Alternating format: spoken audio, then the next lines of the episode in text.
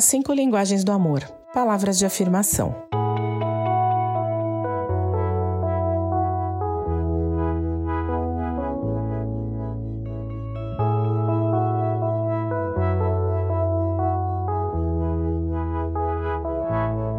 Como falamos nos últimos episódios, aprender a nossa linguagem de amor e das pessoas com as quais nos relacionamos é algo que enriquece os relacionamentos e melhora a nossa comunicação.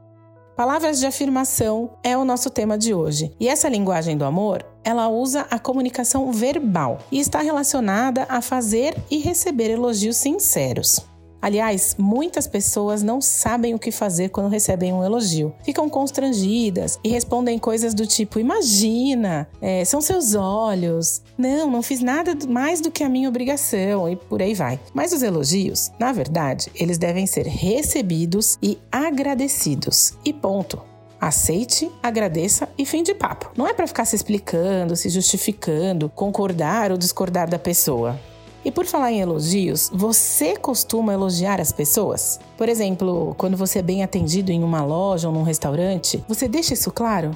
Você fala isso com palavras, dizendo coisas do tipo: obrigado pelo seu atendimento, você faz o seu trabalho muito bem.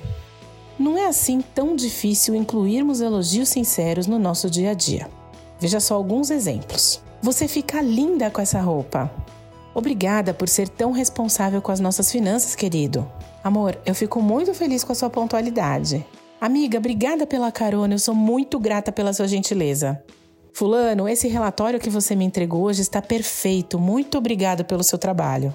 Filho, sua letra no caderno está muito bonita. Parabéns, eu estou orgulhosa de você. Esses são alguns exemplos de palavras de afirmação que podemos usar no nosso dia a dia em casa, com a família, com os amigos e até no trabalho. É óbvio que em uma relação, nem sempre a outra pessoa vai fazer tudo o que a gente quer ou do jeito que a gente faria. Isso é fato. Por isso, nós estamos sempre prontos para falar palavras de crítica, reclamações, cobranças. Porém, a resposta calma desvia a fúria, mas a palavra ríspida desperta a ira, como diz em Provérbios 15, 1. Isso significa que quando criticamos alguém, apontamos o dedo para alguma coisa que ela fez de errado, ao nosso ver, há um potencial explosivo nessa conversa. A palavra ríspida desperta a ira, portanto, devemos nos policiar e evitar ao máximo utilizá-las. É preciso muito autocontrole, autoconhecimento e amor para que esse objetivo seja alcançado, não é mesmo?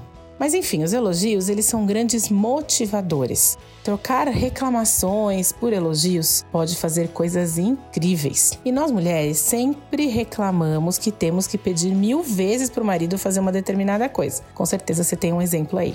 E eles reclamam que a gente pede a mesma coisa várias vezes e por meses e muitas vezes. É um eterno conflito que já virou até meme na internet. Em casos assim, o Dr. Gary Chapman sugere no livro As Cinco Linguagens do Amor que elogiemos mais frequentemente a pessoa pelas coisas boas que ela faz e paremos com as cobranças por aquilo que está pendente. Fazendo isso, a gente vai enchendo o tanque de amor da pessoa com os elogios, fazendo com que ela se sinta querida, reconhecida e valorizada. Até que, como um passe de mágicas e sem cobrarmos mais, a pendência é resolvida. E veja bem, não é para mentir, fingir que tá tudo bem e inventar razões para elogiar. A atitude correta é ter atenção ao que a pessoa faz de bom para fazer elogios sinceros, na hora certa e a respeito das coisas certas. Não é bajulação, é elogio sincero, palavras de encorajamento e de gentileza. Lembre-se, o amor faz pedidos e não exigências. Pessoas que têm palavras de afirmação como a sua linguagem de amor primária precisam receber esses elogios e encorajamentos constantemente para que elas se sintam amadas. Se essa não é a sua linguagem, mas é a do seu cônjuge, do seu amigo, do seu filho, faça um esforço para elogiar mais. Assim, você deixa claro o tamanho do seu amor por essa pessoa, enche o tanque de amor dela e vai notar grandes melhoras no relacionamento. Para ajudar, separe um momento do seu dia, pegue um papel, uma caneta e faça uma lista de características positivas a respeito dessa pessoa e também de atitudes positivas que ela tem. Coisas como: ah, ele arruma a cama todos os dias, ou ah, ele sempre traz um pãozinho fresco quando volta do trabalho. Enfim, faz uma lista. Podem ser coisas pequenas e corriqueiras ou até coisas maiores e mais impactantes. Sem dúvida, isso vai ajudar você a olhar de forma mais carinhosa para o outro.